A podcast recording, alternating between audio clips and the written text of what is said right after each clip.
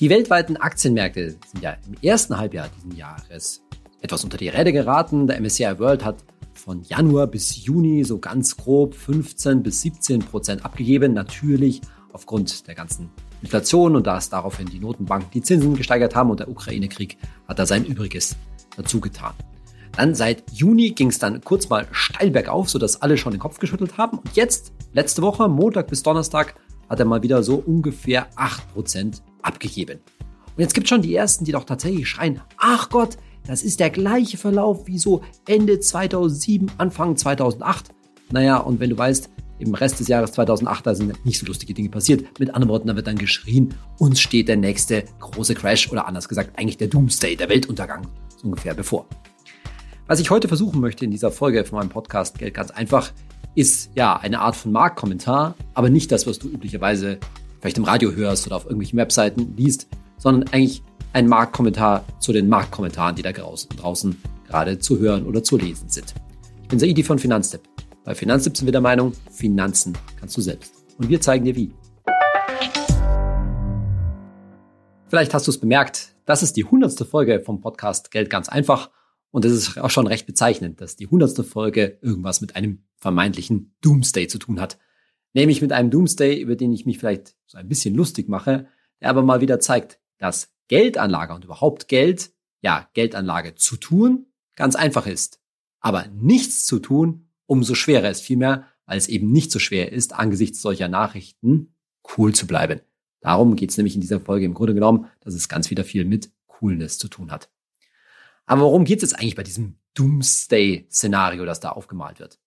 Naja, ein paar schlaue Leute, Analysten, vermeintliche Analysten und so weiter, vor allen Dingen auf Wall Street Bets, also in Reddit-Foren, haben mal aufgemalt, wie so der Kursverlauf, im konkreten Fall vom amerikanischen S&P 500, der sich in aller Regel nicht so wahnsinnig vom MSCI World zum Beispiel unterscheidet, aufgemalt. So irgendwie vom September 2007 bis rein in den Früh, ins Frühjahr 2008 und haben dann den heutigen Verlauf über die letzten Monate dagegen gelegt und haben hoppla festgestellt, oh, das unterscheidet sich ja gar nicht so sehr.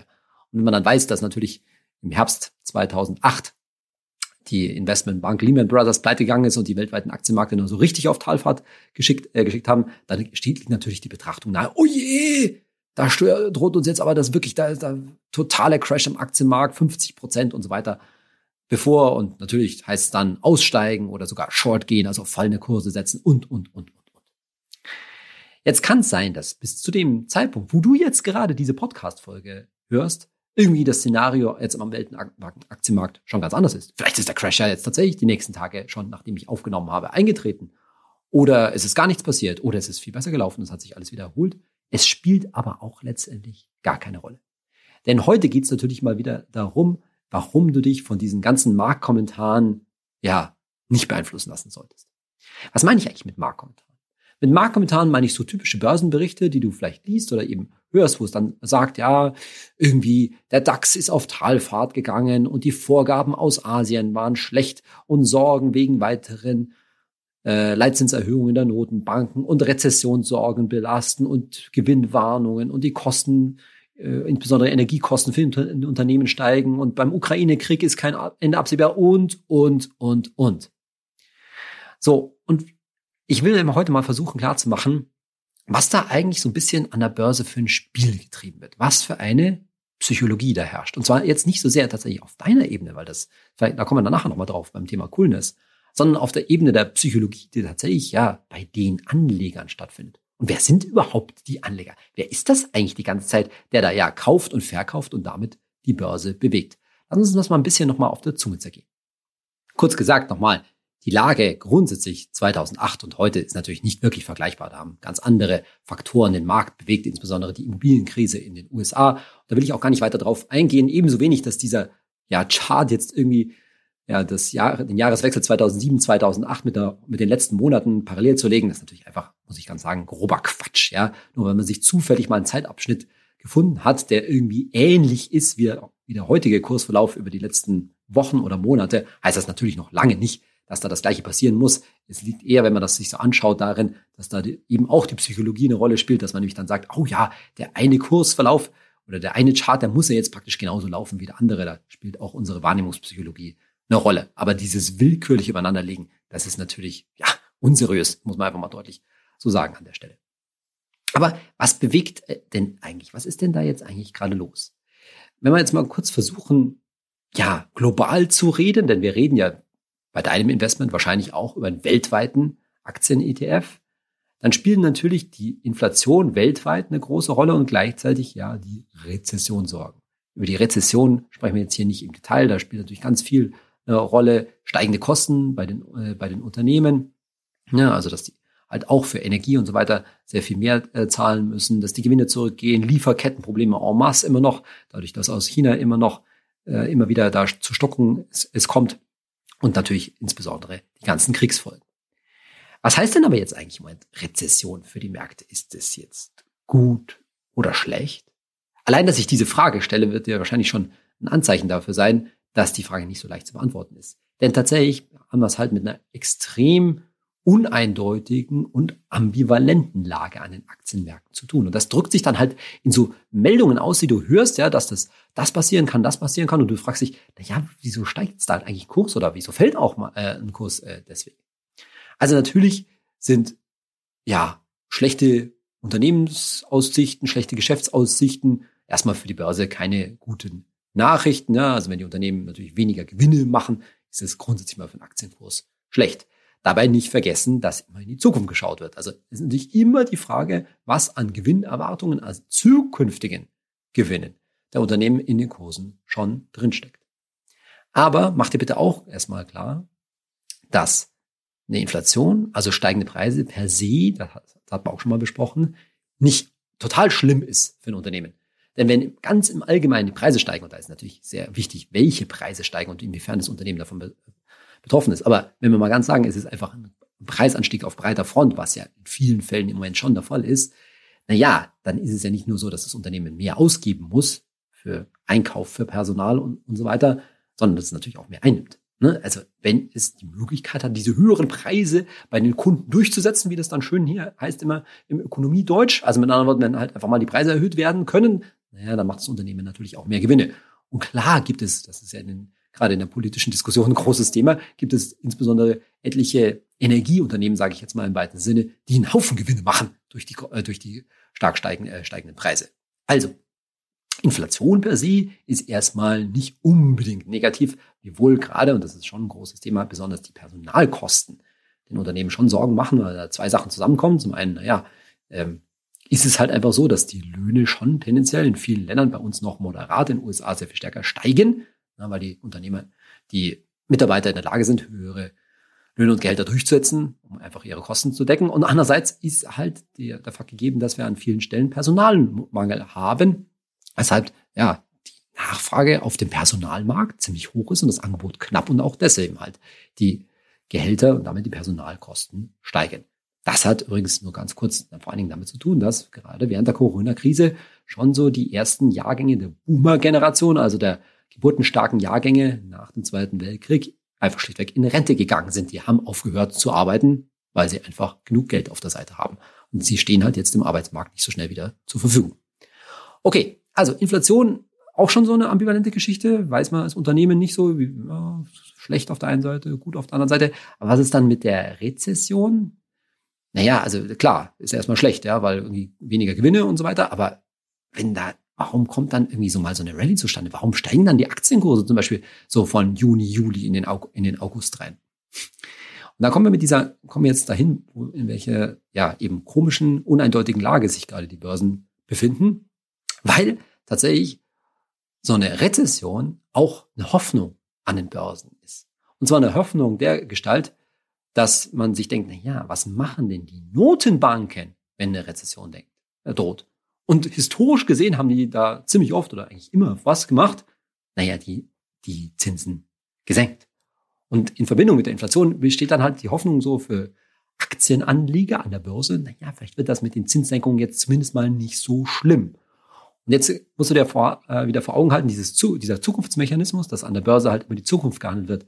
Wenn in den Kursen die Erwartung schon drinsteckt, deswegen sind die ja runtergegangen, dass jetzt dann ziemlich heftige Zinssteigerungen kommen, und jetzt hast du auf einmal eine Rezession und dann sind die Notenbanken unter Druck, die Zinsen nicht so stark zu steigern, weil sie damit ja die Wirtschaft erst recht abwürgen werden, weil Kredite für Unternehmen äh, mit steigenden Zinsen so teuer werden, naja, dann hast du auf einmal Hoffnung, dass es alles nicht so schlimm wird und schon kaufen wieder mehr, sind wieder mehr Aktien gefragt und schon geht die Geschichte nach oben ab. Und umgekehrt ist es wohl die letzten Tage genau andersrum passiert, dass mich, äh, sich gedacht haben, auch aufgrund von Äußerungen der US-Notenbank, ah, die wollen wohl doch die Zinsen ziemlich stark erhöhen und es wird alles doch nicht so hübsch und schon gibt so ein Weltaktienindex auch mal ein paar Prozentpunkte wieder ab. Dieses Hin und Her, das haben wir mal in einem YouTube-Video mit so einem Bildchen besch äh, beschrieben, nämlich mit einem Bergsteiger und seinem Hund. Du kannst ja dich selber als hoffentlich langfristig orientierten Investor, der auf Vermögensaufbau ist, als so einen soliden Bergsteiger vorstellen. Ne, der stiefelt da schön gemütlich, mehr als Wanderer denn als Kletterer, den Berg hinan. Das geht mal steiler, mal weniger steil, aber grundsätzlich gewinnst du da äh, immer schön an Höhe und hast natürlich immer den Gipfel im, im Blick. Und der Gipfel sei jetzt mal dein ja, dein Vermögensziel könnte man sagen, dass du irgendwie für deine Altersvorsorge mehrere hunderttausend Euro aufbauen möchtest. Jetzt bist du aber nicht allein bei diesem Berganstieg, sondern du hast einen Hund dabei. Einen Hund an der Leine. Und so ein Hund, der ist so einiges schneller und beweglicher als der Mensch. Und der macht dabei so einiges mehr an Höhenmetern und Kilometern. Was will ich sagen? Der rennt mal voraus und rennt mal wieder, bleibt mal wieder hin zurück. Und dank der Leine kommt er aber immer wieder mal so zu dir zurück. Und dieser Hund, der steht symbolisch für die Börse oder anders gesagt für die Aktienkurse, dass die nämlich dann mal schön Kapriolen schlagen. Und dieser Hund, der immer um dir, um dich herumläuft, aber langfristig oder sagen wir mal über euren Wandertag, könnte man sagen, mit dir an Höhe gewinnt, naja, das ist sozusagen diese Volatilität, diese Schwankung. Und die kommt natürlich daher, dass du dir vorstellen kannst, aus, dass das aus zwei Faktoren vor allen Dingen gespeist wird, der, der, der Hund. Ja, wenn er voraus äh, eilt und dich quasi schon ein bisschen den Berg hinan, hinanzieht, dann ist das die Gier. Der eine große Faktor an der Börse sagt, ja, ich glaube, dass es sogar noch ein bisschen besser wird als gedacht. Nee, nicht nur, dass es, wohlgemerkt, nicht nur, dass es besser wird, sondern dass es besser wird als gedacht. Das sind, können dann eben übertriebene Aktienkurse sein. Also Hund rennt voraus. Oder er bleibt mal zurück, weil er irgendwo schnüffeln muss, irgendwie sich nicht, nicht, nicht so richtig lustig, äh, Lust hat, jetzt einen Weg mit dir weiterzugeben, dann musst du ihn so ein bisschen an, äh, anziehen. Und das ist dann die Angst, die Angst, dass das alles mit dem Berg nichts wird, dass es dann jetzt womöglich zu großen Hindernissen kommt, dass es einfach nicht zu schaffen ist bis zum Ende und so weiter, was, warum auch so ein Hund immer zurück, äh, zurückbleibt. Ja, Gier und Angst symbolisiert durch diesen Hund, der am Ende aber trotzdem mit dir natürlich den Gipfel erre erreichen wird, aber immer schön um dich herum tanzt und dich dabei vielleicht auch ein bisschen Nerven kostet und dich nervös macht. So, und in der aktuellen Lage, da kann man eben diese Uneindeutigkeit, diese Ambivalenz an der Börse schon stark daran, glaube ich, ablesen. Zum einen natürlich, wie hoch die Ausschläge sind, ja, wie stark die Schwankungen dann auch innerhalb von ein paar Tagen oder einer Woche zum Beispiel ist. Und daran sieht man halt, dass diese Situation an den Märkten vielleicht für viele Anleger, ja auch erfahrene Anleger, ungewohnt ist, weil wir natürlich im Moment so Anzeichen von einer sogenannten Stagflation haben. Das haben wir auch schon mal besprochen, dass die Lage im Moment so ein bisschen den 70er Jahren ähnelt, auch wenn es natürlich riesige Unterschiede gibt. Aber es hat halt sehr viel mit Energiekrise zu tun. Das muss man vor allen Dingen für Europa natürlich konstatieren. Und Stagflation, dieses Wort bedeutet ja, dass wir einerseits eine Stagnation haben, also kein starkes Wirtschaftswachstum, mit anderen Worten nicht so tolle Gewinne, muss man sozusagen, bei den Unternehmen, bei gleichzeitig Inflation, hoher Inflation. Und das ist eine Lage, mit, ja, der viele Anleger sich halt im Moment ausgesetzt sehen, die auch so ein bisschen, glaube ich, unbekannt ist. Jetzt wirst du sagen, na ja, das sind doch alles Experten, die müssen das doch kennen. Ja, schon klar. Natürlich wissen die das, dass es sowas geben kann. Aber macht dir klar, auch bei den Erfahrenen, bei den Pros, ja, spielt die Psychologie halt eine ganz große Rolle. Und deswegen ist diese Lage unter dem Druck, dass es ja immer noch wahnsinnig viel Geld am Markt im Umlauf ist, schon ungewohnt. Ja, also worauf soll man jetzt eigentlich hoffen? Dass irgendwie, ja, die Rezession nicht so schlimm wird oder dass sie doch schlimm wird, weil dann die Zinsen nicht, vielleicht nicht ganz so hoch äh, gehen. Oder soll man hoffen, dass die Inflation, ja, nicht so hoch wird, weil dann die Zinsen nicht so äh, stark steigen? Oder soll man sogar hoffen, dass die irgendwie ja, zumindest mal da bleibt, weil dann kann man besser damit planen oder sowas in der Richtung. Also es gibt alle möglichen verrückten Szenarien, die man sich da ausdenken kann. Diese Psychologie, dieses Hin- und Hergerissenseins, das führt halt dann dazu, dass die Stimmung auch wahnsinnig schnell kippen kann. Und deswegen sind halt so Argumentationen mit A, also irgendwie den Unternehmensgewinn zu argumentieren und B mit der Politik der Notenbank das führt halt nur ein Stückchen so weit, weil es eben auf kurze Sicht zu einer großen Nervosität führt.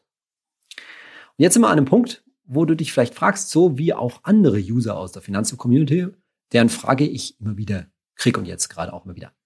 Wieso ist das eigentlich so, dass das so stark schwach Also was machen die Anleger denn da eigentlich?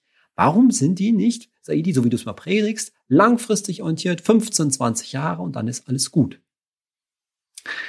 Ja, was soll ich darauf antworten? Also zum einen, wenn das so, so wäre, dann hätten wir natürlich so gut fast wie keine Schwankungen oder sehr, sehr wenig Schwankungen, wenn man jetzt in einer hypothetischen Welt leben würde, wo alle Anleger langfristig orientiert werden. Und die gibt's ja. Also bekanntester Name ist da sicherlich Warren Buffett ja, mit seiner Investitionsfirma Berkshire Hathaway, der in aller Regel Aktien oder auch ganze Firmen kauft, um sie dann ja im besten Fall nie wieder zu verkaufen.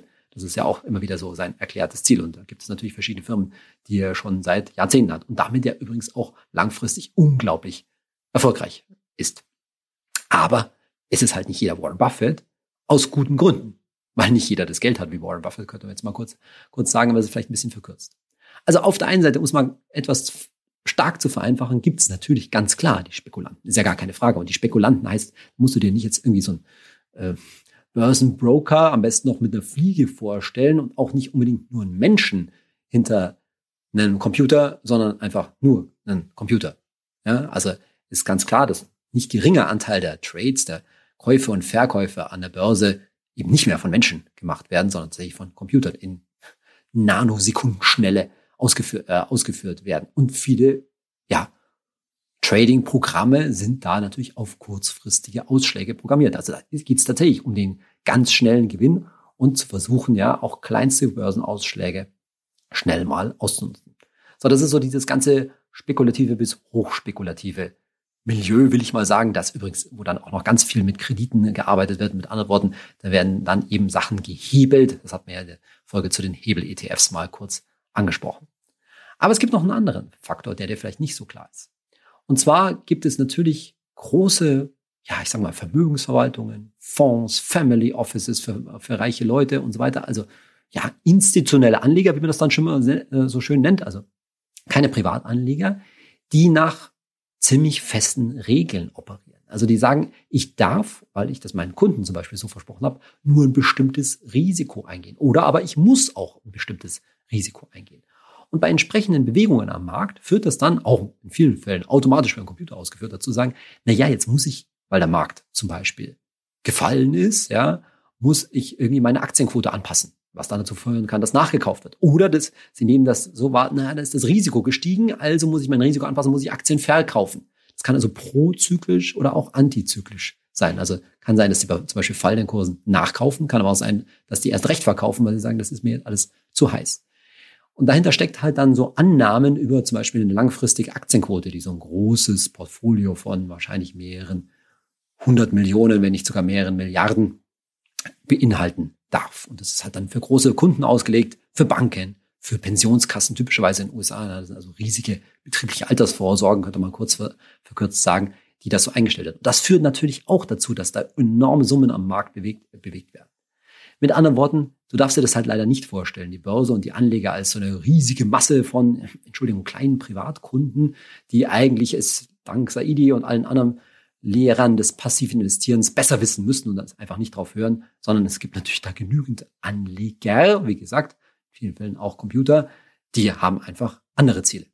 Eigentlich bin ich ja, was diese ganzen Marktkommentare und Marktstimmungen, Marktberichte angeht, ziemlich radikal. Weil ich dir ja immer sage, schau es dir gar nicht erst an. Mach dich möglichst frei von diesem ganzen Zeug, lies nicht so viele solche Nachrichten, lösch die entsprechenden Apps von deinem Handy, schalt die Push-Benachrichtigungen aus, schau nicht in dein Depot rein, hab dein Depot am besten gar nicht auf deinem, deinem Handy und hör einfach am besten nicht zu, könnte man sagen. Jetzt weiß ich, dass es für viele, und vielleicht gehörst du ja auch dazu, nicht so einfach ist, beziehungsweise krass unmöglich, weil man schaut halt dann einfach sich mal Nachrichten an und dann kriegt man auch mit, was gerade an der Börse los ist. Oder in deinem Umfeld, da sind einfach auch viele von deinen Bekannten, Freunden, Familie, Kollegen, die ebenfalls investieren und dann unterhält man sich auch. Und vielleicht brüstet sich der eine damit, ja, der andere damit dann, ja, es ist besser zu wissen, was jetzt in nächster Zeit äh, da so läuft und gerne in so einer sozialen Situation, im Privaten, da herrscht ja eher gerne mal die Schlechtwetterlage, ne? dass man immer schon weiß, ah, das wird alles ganz fürchterlich. Oder vielleicht kriegst du es ja einfach dadurch mit, dass du halt selber so ein bisschen rumspekulierst mit hoffentlich einem zusätzlichen Spekulationsdepot mit kleinem Geld, so wie ich es immer rate. Aber das macht dich natürlich auch von dieser großen Nachrichtenlage nicht unabhängig. Und vielleicht kommst du dann ins Grübeln, naja, wenn es jetzt bei diesen drei von meinen Aktien gerade im Moment so hm, läuft, wie sieht denn eigentlich mein großer ETF dann aus? Und schon kommt man ins Grübeln. Jetzt kann ich dann natürlich wieder die lange Predigt von der Coolness, vom, vom langen Warten und der Geduld predigen. Und natürlich ist die wichtig. Ja, also natürlich muss man sich angesichts dessen schon bewusst sein. Aber ich glaube, es geht vielleicht um folgenden gewissermaßen einen Mittelweg. Zu sagen, naja, ich krieg das sowieso irgendwie mit, dann will ich auch ein Stück weit verstehen, was hinter irgendwelchen Doomsday-Nachrichten oder ähnlichen Börsenkommentaren eben steckt. Ich will ein bisschen verstehen und gleichzeitig weiß ich aber trotzdem und verlasse mich darauf, auch weil ich es ein bisschen verstehe zumindest, dass das in vielen Fällen halt eine Übertreibung sein. Weil eben diese großen Faktoren an der Börse, Angst und Gier, dazu neigen, dass übertrieben wird. Sowohl nach oben wie nach unten, wie eben der Hund, der mal irgendwie völlig unnötig zu weit nach vorne und völlig unnötig zu weit nach hinten läuft. Und dass diese Psychologie eben eine große Rolle spielt, weil am Ende sozusagen im langfristigen Mittel die Sache wieder zum, zur Mitte zurückkommt, ja, so wie so eine statistische Geschichte der Regression zur, zur Mitte, nämlich zu dir als Bergsteiger, der schon irgendwann auf dem Gipfel ankommen wird, das ist halt sehr wichtig zu wissen. Und nur so kann man sich halt wahrscheinlich davon ein Stück weit freimachen, das richtig, dass du das richtig einschätzt, was du da gerade konsumierst, dass also sowohl die Crash-Propheten, die jetzt dann den Untergang des Abendlandes, könnte man sagen, mal wieder prophezeien, wie bis hin zu irgendwelchen Krypto-Optimisten, für die der Bitcoin, Entschuldigung, schon längst bei 100.000 Dollar hätte stehen müssen, womit ich nicht gesagt habe, dass der nicht irgendwann mal bei 100.000 Dollar stehen kann, nicht muss. Ja, dass die halt auch gerne alle übertreiben, vor allen Dingen, weil sie in vielen Fällen natürlich auch ein Interesse dran haben, dass du ihren Vorhersagen glaubst, um entsprechend zu handeln und ihre, im letzten, im weitesten Sinne, ihre Produkte zu kaufen. Ich will also sagen, ja, es ist super schwierig, sich von dem ganzen Nachrichtenstrom in der modernen digitalen Welt unabhängig zu machen. Und umso wichtiger ist es, dass du, wenn du ihn schon kommunizierst, den Nachrichtenstrom richtig einschätzt. Dazu hoffe ich, habe ich heute ein kleines bisschen einen Beitrag ähm, geleistet. Ich glaube trotzdem, dass es am Ende, und das haben wir auch schon mal besprochen, nicht so sehr wirklich auf deinen Kopf und auf das, was du da intellektuell wahrnimmst und wie du dir was erklärst, ankommt, sondern natürlich mal wieder auf deinen Bauch. Das heißt, wie du mit den Emotionen, die diese Nachrichten bei dir auslösen, richtig umgehst und wie schwierig es dann am Ende ist, wenn mal wieder die Welt am äh, Weltuntergang steht, dann eben, ja, jetzt sind wir soweit, cool zu bleiben und nichts zu tun. Was halt in vielen Fällen dieses Nichtstun, nämlich natürlich in dem Fall nicht zu verkaufen, deinen ETF-Sparplan nicht zu verändern, etc., in vielen Fällen das Schwierigste ist. Vielleicht noch eine kleine ja, Analogie will ich sagen. Vielleicht kann man das ein bisschen mit der aktuellen Energiekrise verkaufen. So wie du, äh, vergleichen. So wie du langfristig doch annimmst, dass, indem du in ETF investierst, dass die Weltwirtschaft sich von allen Krisen schon wieder erholen wird, dass die Unternehmen ordentliche Gewinne machen werden, weil sich sonst Unternehmer sein nicht mehr lohnt, dass also historisch gesehen sich ja unser tägliches Leben immer wieder von allen Krisen aufgerappelt hat in Großen und Ganzen. Vielleicht kann man das ein Stück weit eben mit der Energiekrise verlangen, weil natürlich ja, stecken wir da mal schon ganz schön in der Tinte, muss man sagen. Und das führt natürlich dann auch wahrscheinlich bei dir zu enormen Kosten. Muss man, dem muss man leider so ins Auge sehen. Aber du kannst dich ja mal kurz fragen, gehst du vielleicht, du gehst doch nicht wirklich davon aus, dass wir als Deutschland in einigen Jahren ja letztendlich keinen Strom mehr haben werden, keine Energie uns ja zu Tode frieren werden im, im Winter. Naja, also daran glaube ich glauben doch wahrscheinlich nur die wenigsten. Wenn du daran glauben willst, dann müsstest du, müsstest du die Konsequenzen rausziehen. Zu sagen, ich weiß es nicht, ich wandere aus oder ich versuche mich äh, irgendwie komplett vom Grid, vom Netz unabhängig äh, zu machen. Aber wenn du nicht davon ausgehst, na ja, dann wirst du schon einsehen, dass uns das wahrscheinlich so einiges kosten wird, dass es ganz schön krachen wird im Gebälk, bis wir diese Energiekrise überwunden haben, aber dass wir irgendwie einen Ausweg daraus finden werden, weil sich keiner vorstellen kann, dass wir langfristig ja ohne Energie und ohne alternative Energiequellen dastehen werden. Das ist vielleicht ein bisschen ein kruder Vergleich, aber so will ich das mal kurz übertragen, eben auf die Situation an der Börse und der Weltwirtschaft, ja letztendlich zu sagen, na ja, findige Unternehmer, findige Unternehmen, zu denen wir als, auch als Arbeitnehmer letztendlich natürlich beitragen, die werden immer wieder Innovation, für Innovation schaffen, Lösungen finden und damit langfristig auch für Wachstum äh, stehen. Und du als passiver weltweiter Anleger sagst eigentlich nur, ja, ich bin aber nicht schlauer als irgendein so Guru da draußen. Ich weiß nicht, wo das Wachstum letztendlich herkommen wird. Und indem ich natürlich breit diversifiziert anlege, dann werde ich das Wachstum schon immer mit dabei haben. Und dieses Wachstum wird letztendlich die Verlierer in einem Welt-ETF immer überwiegen. Wiewohl es natürlich auch immer Verlierer geben wird. Und diese, ja, diese Mäßigung, diese gewissermaßen auch intellektuelle Bescheidenheit, die man an der Stelle anlegt, nämlich, dass wir als passive Anleger sagen, wir wissen es nicht. Es ist auch okay, es nicht zu wissen. Wir wissen nur, langfristig werden die Gewinne wachsen und daraus kommt letztendlich auch der Ertrag in unserem Welt-ETF, von dem wir auch nicht wissen, wie hoch er tatsächlich dann liegen wird, außer dass er langfristig aller Voraussicht nach über, oberhalb der Inflation liegen wird. Soweit diese Grundannahmen für heute. Ich habe eine Bitte an dich. Ich ertappe mich selber oft dabei, und das tut mein ganzes Team hier bei Finanztipp, dass wir immer wieder überrascht sind, wie ja, ganz grundsätzliche Informationen, die Finanztipp Basics, wie wir es gerne so nennen, wie gut die bei unserer Community ankommen. Weil wir immer wieder uns denken, hey, die folgen uns doch und die folgen uns doch wahrscheinlich auch schon länger, die müssen es doch längst wissen. Und in vielen Fällen, ja, stimmt das vielleicht auch, aber man vergisst natürlich auch Sachen. Oder geht es ja mit der heutigen Folge auch so, man muss sich ab und zu mal wieder bestätigt fühlen in dem, was man so grundsätzlich macht, weil man sich nicht mehr so sicher ist, warum mache ich das eigentlich so und was war nochmal der Grund dafür?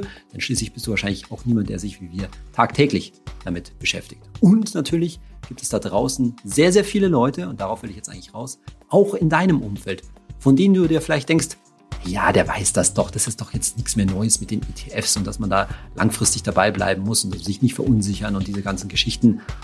Naja, aber ich wette mit dir, auch in deinem Umfeld gibt es sehr viele Leute, denen das noch nicht bewusst ist. Die sich da nicht so sicher sind, die irgendwie auf den Zug mit aufgesprungen sind, weil das halt die anderen auch machen, irgendwie so, aber dann eben beim einem leisen oder auch lauteren Lüftchen ja schnell umfallen. Und das wollen wir verhindern, dass deine Freunde, deine Familie, wer auch immer da dabei ist, deine Kollegin da jetzt irgendwie zu einem schlechten Zeitpunkt aussteigen, Geld verlieren und so weiter. Oder noch schlimmer, eben jetzt von Zeiten von Inflation gar nichts mit ihrem Geld zum Beispiel tun. Und deshalb meine Bitte natürlich, teil doch bitte diesen Podcast. Teil doch deinen Podcast oder auch andere Kanäle von Finanztipp. Wir sind ja auch auf YouTube, auf Instagram, auf TikTok und was auch immer sonst deine Freunde und Bekannten, dein Umfeld halt gerne als Kanal benutzt. Empfiehl doch da Finanztipp weiter, weil wahrscheinlich ein kleiner Tipp, der dich vielleicht ein bisschen Überwindung kostet, sagt, ah, jetzt reden wir mal über Geld und hast du eigentlich gewusst und so weiter. Und vielleicht willst du das ja auch gar nicht groß argumentieren und sagen, so, komm, hör dir mal den Saidi an in seinem Podcast oder schau doch mal bei Finanztipp äh, rein. Das hilft dir doch für so einen Tipp. Und wenn sie ehrlich sind, so einen kleinen Tipp kann dir ein Bekannter, eine Bekannte, eine Freundin von dir noch dein ihr Leben lang, sein Leben lang dankbar sein. Deshalb tu doch was Gutes, verbreite unseren Content weiter. Es kostet dich nichts außer ein bisschen Überwindung. Und wahrscheinlich tragen wir dann alle dazu bei, dass wir ja letztendlich als Privatanlegerinnen und Privatanleger, als Verbraucherinnen und Verbraucher ein Stück weit in dieser sicherlich nicht einfachen Zeit, Bank, Energiekrise, Inflation, ein Stück weit finanziell besser dastehen und vor allen Dingen ein gutes Stück äh, besser schlafen können. In dem Sinne freue ich mich, wenn du diese Folge und andere Inhalte von uns teilst und ein bisschen Werbung für uns machst. Vielen Dank dafür an dieser Stelle und ich freue mich, wenn du bei der nächsten Folge auch wieder mit dabei bist. Tschüss, mach's gut, dein Saidi.